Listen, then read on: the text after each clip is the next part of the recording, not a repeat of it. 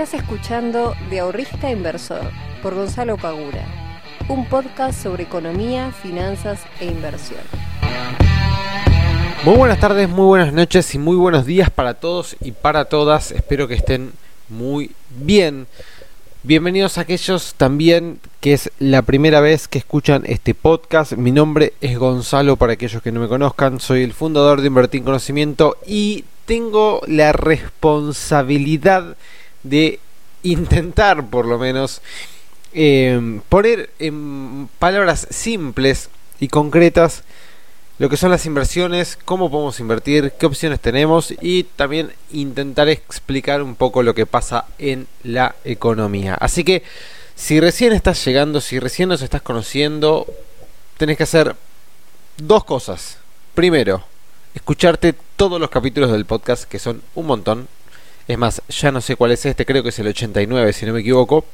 Siempre este, me olvido de fijarme, pero creo que es el 89, así que tenés un montón de capítulos para escuchar. Y segundo, cuando los escuches, y si es antes mejor, compartilo, porque muchas personas necesitan de este, de este tipo de información de personas que se dediquen a transmitir lo que está pasando en la economía de una manera mucho más clara, porque si nos fijamos en los medios, la verdad que es todo complicado, todo es caótico, entonces acá venimos a, a calmar un poquito las aguas y explicar todo de manera más simple.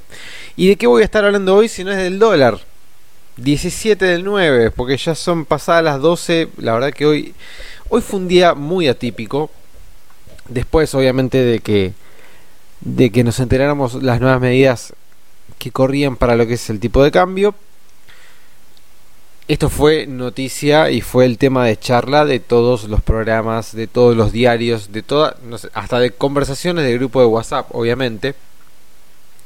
Em, así que hoy tuve un día que creo que nunca contesté tanta, tanta cantidad de veces la misma pregunta, nunca contesté tanta cantidad de mensajes en Instagram tampoco. Em, que me encanta, eh. Ojo, me encanta que me manden mensajes en Instagram, pregunten, consulten y veo que, que, se preocupan por el tema, así que me encanta hacerlo, pero realmente fueron muchos, así que tuve que dedicarle una gran parte del día a eso. Eh, otra parte del día se dediqué a la, la bolsa, obviamente, para, bueno, ya que cae el mercado, digo, bueno, vamos a aprovechar las bajas y también intentar ganar dinero, así que hice algunas operaciones a la mañana rápido, después cerré todo y seguí con, contestando mensajes. Eh, Así que voy a seguir con esa línea. Eh, me parece que lo más importante hoy en día y es lo que preocupa a todo el mundo es el tema de, bueno, del dólar. Sabemos que se cambiaron las reglas de juego. Ya no es como eran antes. Ahora tenemos algunas cuestiones. Entre ellas, las más relevantes, es que los consumos de tarjeta de crédito débito van a ser incluidos dentro del cupo que pueda comprar cada uno en dólares. Así que si vos te gastaste de tu tarjeta de crédito 50 dólares porque compraste algo, esos 50 dólares van a estar incluidos dentro de los 200 que vos podías comprar en el mes, por lo cual vas a poder comprar 150 dólares físicos ese mes. Y si te llegaras a pasar, el, eh, el excedente se te va a estar sumando para el mes próximo. Así que si gastas más de 200 dólares todos los meses, probablemente estés varios meses sin poder comprar dólar ahorro. Que, que, si nos guiamos por lo menos el precio que se ha manejado hoy en el mercado del dólar MEP, conviene muchísimo más comprar el MEP que estaba a 126, 127 pesos, que encima puedes comprar la cantidad que quieras, que comprar el dólar ahorro.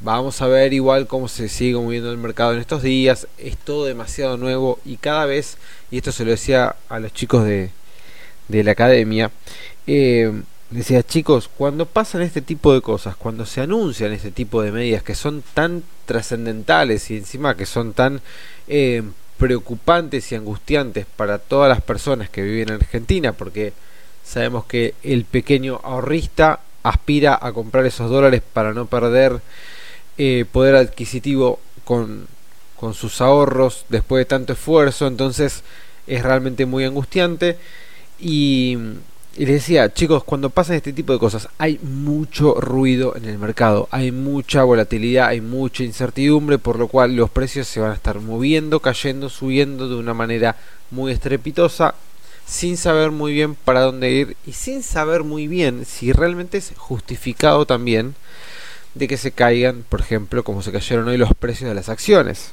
Después vamos a ver si eso es producto de la incertidumbre o si realmente hay algún fundamental detrás para que las empresas caigan como lo hicieron en el día eh, de hoy. Bueno, ya son pasadas 12, en el día de ayer 16 de septiembre. A ver, em, primero voy a decir y aclarar algunas cuestiones porque me han llegado muchas preguntas con el tema del parking, del no parking, que se alarga 15 días, que bueno, no, no se alarga 15 días para lo que es el parking de dólar MEP. Voy a aclarar estos puntos porque entiendo que hay muchas dudas este, y quiero esclarecerlas. Punto número uno. Persona física. Vamos a hablar de persona física porque persona jurídica mucho, por lo menos para los que me escuchan, no creo que les interese. Persona física. Bien, que compra un bono en pesos partiendo desde pesos y los vende en pesos, o sea, una persona que compra en pesos y vende en pesos, no hay parking. ¿Bien? Listo. Compras en pesos, vendes en pesos, no hay parking. Punto número 2. Persona física que compra bonos en dólares y los vende después en pesos, tampoco hay parking. Entonces, si vos tenés dólares y querés hacerte de pesos, lo puedes hacer detrás del mercado, bien, comprando esos bonos en dólares para luego venderlos en pesos. En ese caso no vas a tener que esperar, vas a poder cerrar la operación. No hay parking. Bien, sigamos. Punto número 3. Persona física que compra bonos en dólares y los vende en dólares. Tampoco hay parking. Bien, el inversor va a poder comprar los bonos en dólares y los va a los, perdón, los va a poder vender contra la misma moneda, es decir, los dólares, ¿sí? sin tener que eh, estar esperando 5, 10, 15, 20, 48 millones de días para poder venderlos. Lo va a hacer en forma inmediata. ¿sí? Entonces, repasamos. Punto número 1, compras en pesos, vendes en pesos, bonos, no hay parking. Punto número 2, compras en dólares, vendes en pesos, no hay parking. Punto número 3, compras en dólares, vendes en dólares, no hay parking. Bien. Ahora, si nosotros, persona física, compramos en pesos y lo queremos vender en dólares, el famoso dólar MEP, si tenemos parking. ¿De cuánto? De 5 días se mantiene el mismo parking que venimos utilizando los últimos meses. No se modifica, ¿ok? Punto número 5. Persona física que compra en pesos para hacer contado con liquidación tiene un parking de 5 días. Ahora, lo que se alargó o lo que se implementó de poner un parking de 15 días es para las transferencias de títulos hacia cuentas del exterior. El inversor va a tener que mantener esos títulos en la cartera por lo menos 15 días. O sea que si vos compras los títulos y te los querés transferir a una cuenta en el exterior, vas a tener que esperar 15 días. ¿Ok? Eso es lo que apareció ahora de los 15 días que todo el mundo decía, no, pero yo tengo que comprar pesos, eh, dólares, entonces tengo que hacerlo del MEP y No. El MEP sigue igual. Con toda con liquidación sigue igual. Lo que se implementó fue esto de los 15 días para la transferencia de títulos a cuentas del exterior. ¿Ok? Entonces, esto quería dejarlo ya bien aclarado porque realmente me llegaron muchas consultas de, che, voy a poder hacer el comprado, el, MEP o el contado con liquidación. Sí, lo vas a poder hacer. Para lo que no, los que no sepan qué es el contado con liquidación, el dólar MEP, los invito a pasar por el Instagram, ¿sí? Pasen arroba invertir conocimiento, tengo un video en donde explico el paso a paso de cómo comprar dólar MEP en la bolsa. No lo voy a explicar acá porque es más fácil que vayan a ver el video donde explico el paso a paso. La única diferencia que van a tener ahora es que en el ejemplo uso un bono que es el AI24, que bueno, ahora lo van a, van a tener que usar el otro, que creo que es el AL30, si no me equivoco. Em, pero es la misma operación. Compras un bono y lo vendes. Entonces, no se preocupen por ese sentido porque no se modificó nada. Seguimos igual que siempre con el tema de 5 días. Seguimos igual también con el tema de eh, que si compraste dólar eh, ahorro no vas a poder comprar dólar MEP durante 90 días. Eso sigue todo igual. Em, lo que leí, pero quiero igualmente terminar de investigar de manera más profunda eh, todo este tema, porque realmente hoy no tuve mucho tiempo para estar leyendo mucho porque me cayeron demasiados mensajes, pero tengo entendido que como, porque mi, mi preocupación era la siguiente, dije, bueno, si, si ahora los consumos de la tarjeta entran para el cupo, entonces entiendo de que estoy utilizando dólar ahorro, estoy utilizando el cupo, por lo cual si yo tengo consumos en tarjeta de crédito, no debería poder comprar dólar después en la bolsa, en el famoso dólar MEP o con toda con liquidación. Aparentemente esto no es así aparentemente los consumos con tarjeta de crédito no estarían involucrados para eh, la operatoria del contado con liquidación o el MEP. O sea que si vos gastaste plata en Spotify, en Netflix para poder con tu tarjeta de crédito, vas a poder comprar dólar MEP.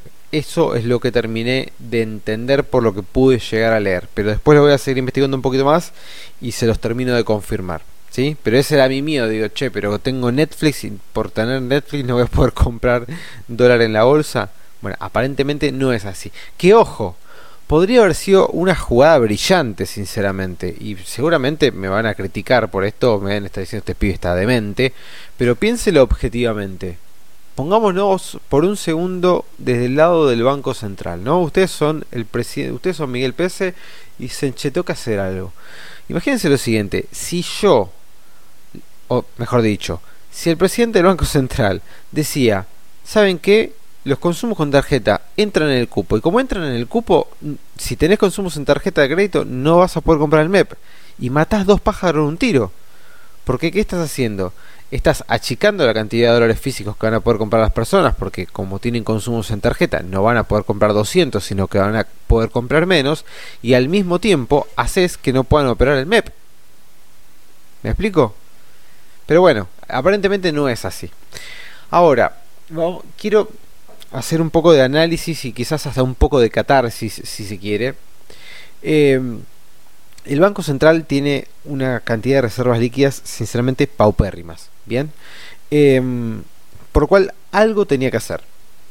Para mí, el tema de haber implementado este 35% deducible de impuesto a la ganancia ya mm, me parece que fue una medida que podría haberse evitado. Pero bueno, ya habría que ver los números más finos, pero me parece que eso se podría haber evitado.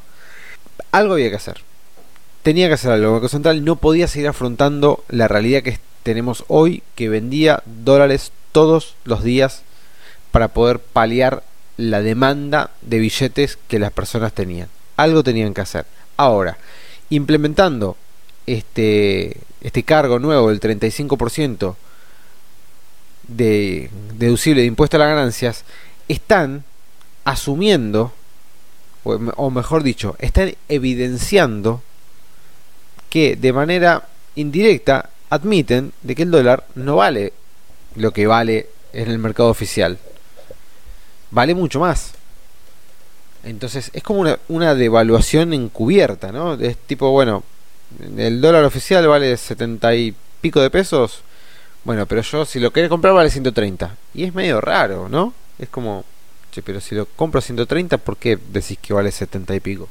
Entonces, este freno que están poniendo en el, en el tipo de cambio oficial, en el momento que levanten un poco el pie del pedal, ese tipo de cambio va a subir claramente.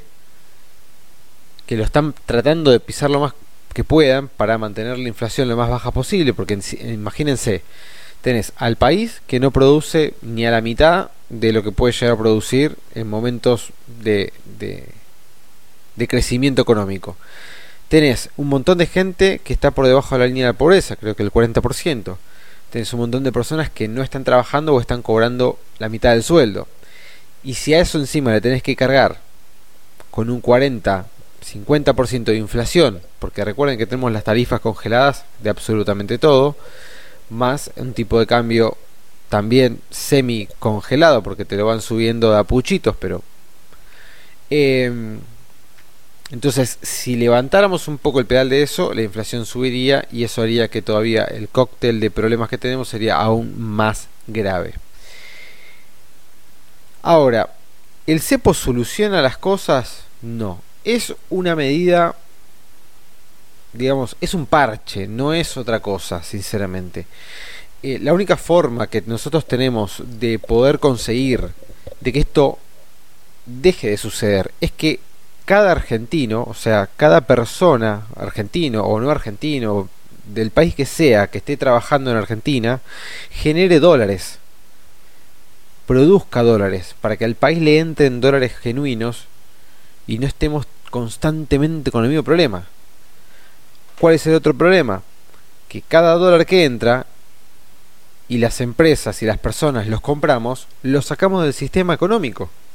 Porque esa es la otra hay un gran, enorme, profundo problema, que es que nosotros como argentinos y argentinas no confiamos en nuestra moneda. Hoy los pesos, para, los, para lo único que los queremos es para comprar una tele, comprar una casa, eh, una casa no, perdón, vuelvo, comprar una tele, irnos de vacaciones por Argentina, comprar un auto, no sé, o sea, para gastos corrientes, Nada más. Nada más. No queremos ahorrar en pesos. Nadie quiere ahorrar en pesos. Creo que hasta la persona que no entiende nada de economía, ni de finanzas, ni de inversiones, ni de nada, quiere dólares.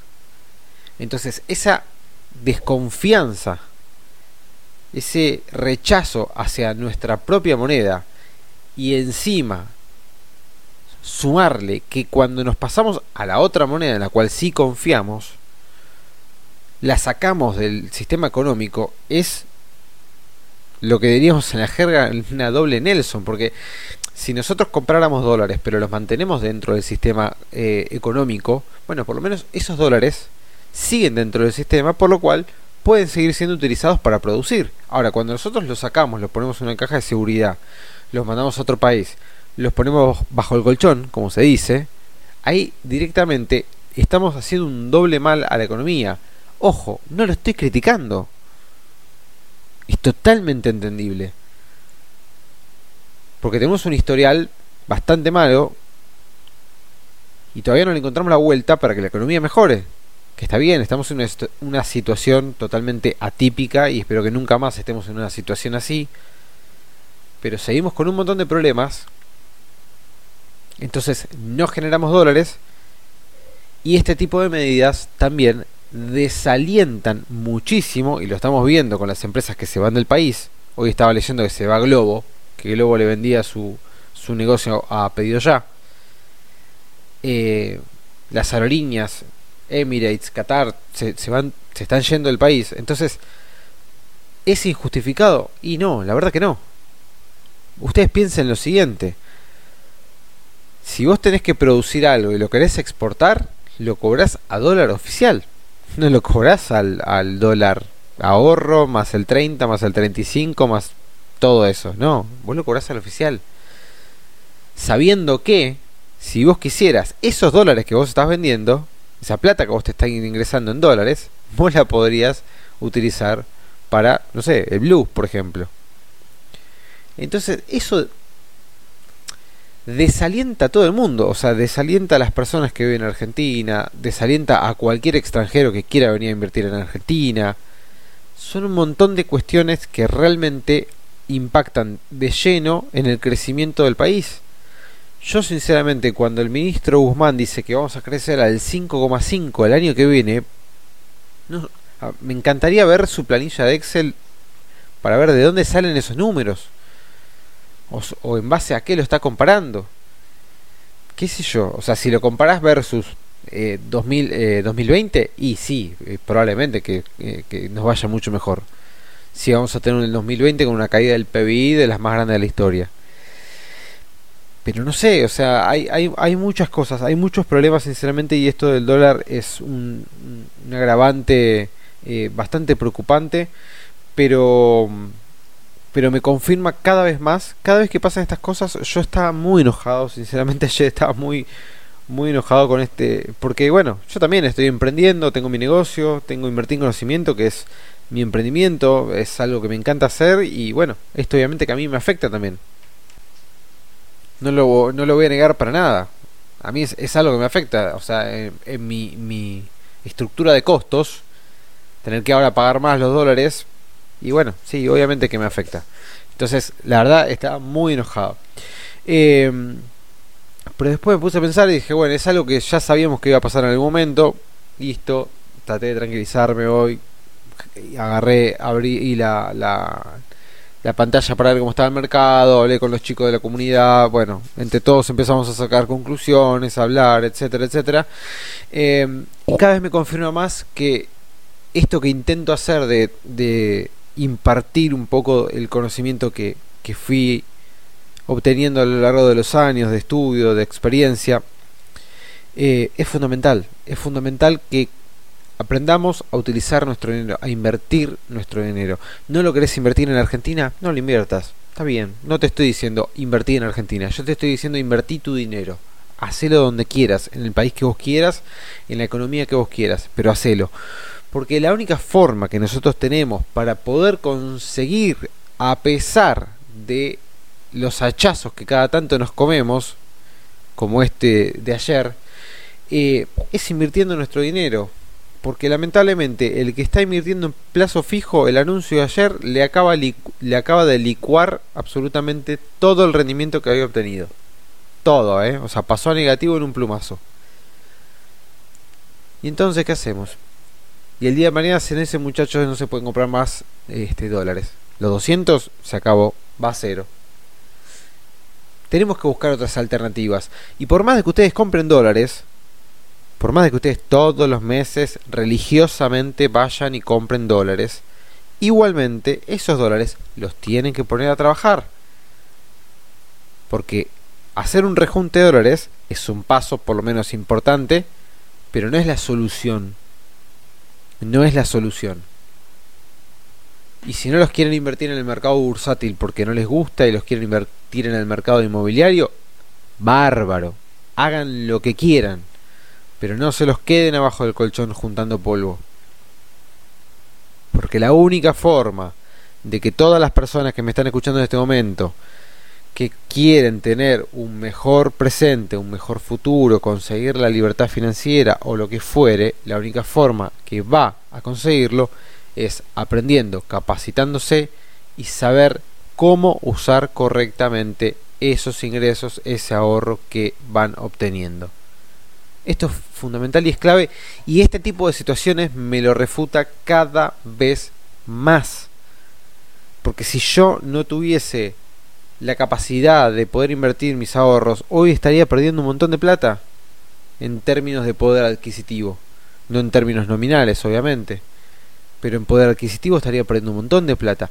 Mismo hoy los chicos me acuerdo que estaba leyendo la manera que estaban contentos porque los CDRs estaban subiendo. Sí, fantástico.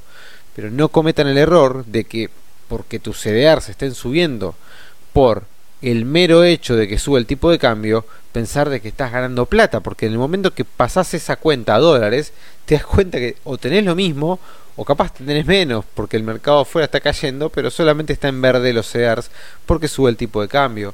Entonces, tenemos, tenemos, y no me voy a cansar de repetirlo, tenemos que aprender a usar bien el dinero porque cuesta una enormidad conseguirlo. Y más si estás viviendo en Argentina y más si cobras en pesos. Cuesta mucho, realmente. Pero no dejen no dejen que este tipo de cosas los desaliente, que este tipo de cosas obviamente que va a hacer que desconfíen más en el país y que te cambien las reglas todo el tiempo. Sí, fantástico. ¿No quieren invertir en Argentina? No lo hagan.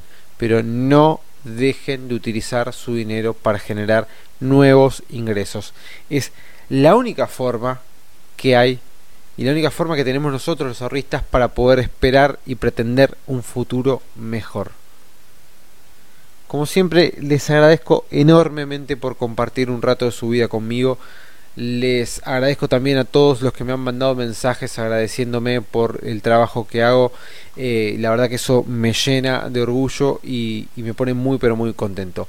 Les mando un fuerte abrazo, que terminen bien la semana y nos vemos la próxima. Chao.